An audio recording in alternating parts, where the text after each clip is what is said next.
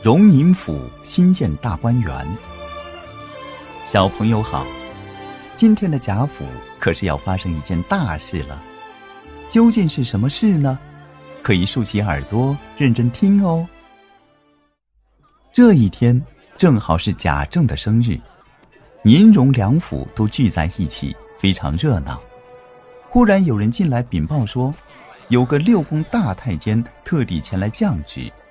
贾赦、贾政等人吓得不知所措，连忙停止唱戏，撤去酒席，摆出香案，打开中间的大门，跪在那里等着接圣旨。前来传旨的夏太监后面跟着许多随从，满面笑容走到厅上，面朝南站好，说道：“特旨，立刻宣贾政入朝，在临静殿必见。”说完，连茶也不喝就走了。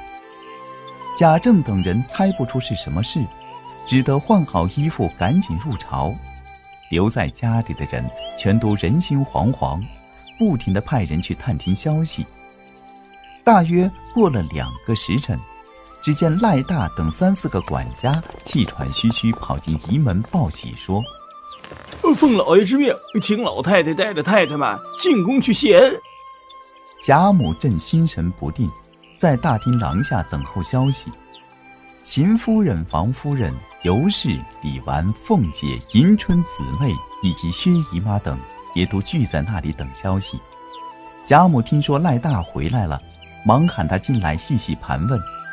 赖大回禀说：“奴才们只能在外面伺候，里头的消息没法知道。”后来夏太监出来道喜，说咱们家的大小姐被封为凤藻宫尚书，加封贤德妃。后来老爷出来也这么吩咐。如今老爷又往东宫去了，请老太太赶紧带着太太们去谢恩。大家这才放了心，全都眉开眼笑。贾母和邢夫人、王夫人以及尤氏都按照朝廷的制度换了正式的衣服，一起进宫。贾赦、贾珍也换了朝服，带领贾强、贾蓉侍奉贾母前往。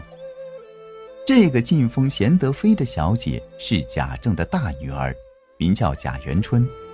前些年因才能和人品出色，被选入皇宫做了女史。宁荣两府的人莫不欢天喜地，只有宝玉对这天大的喜事置若罔闻。原来前一年冬天。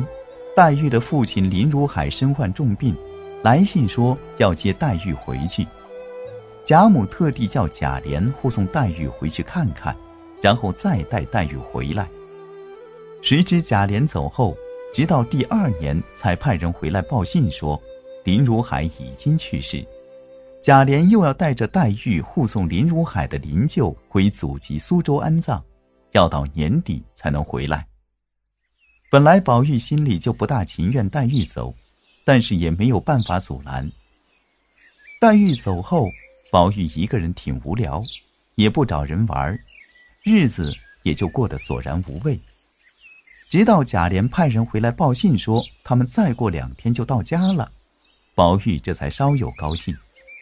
贾琏和黛玉本来要到年底才能到家，因为路上听说了贾元春晋封贤德妃的事。于是日夜兼程，提前赶了回来。黛玉与宝玉见面，不免大哭一场。宝玉细看黛玉，发现她出落得更加超逸了。黛玉带回不少书籍和一些文房四宝，他将带来的纸笔等东西分送给宝钗、迎春、宝玉等人，这才安歇。贾琏回到房中，和凤姐两人正说着话。贾政找贾琏去商量事情，等贾琏回来，凤姐叫仆人摆下酒肴，夫妻俩正喝着酒，贾琏的乳母赵嬷嬷进来了，贾琏和凤姐请她坐下一起喝酒。赵嬷嬷要凤姐给她的两个儿子在贾府里找点事情做，贾琏告诉凤姐，刚才贾政喊他去，是让他着手准备贾贵妃回来省亲的事。凤姐高兴地说：“哎呀，这可是皇上的恩典，自古到今从来也没有过。”赵嬷嬷问贾琏：“二爷，省亲到底是怎么回事啊？贾琏说：“宫女和妃子入宫后，多年不能与家人见面，所以皇上恩准家属每月在固定的日期可以入宫看望。凡是宫女和妃子家有深宅别院的，也可以回家与亲人相会，让他们享天伦之乐。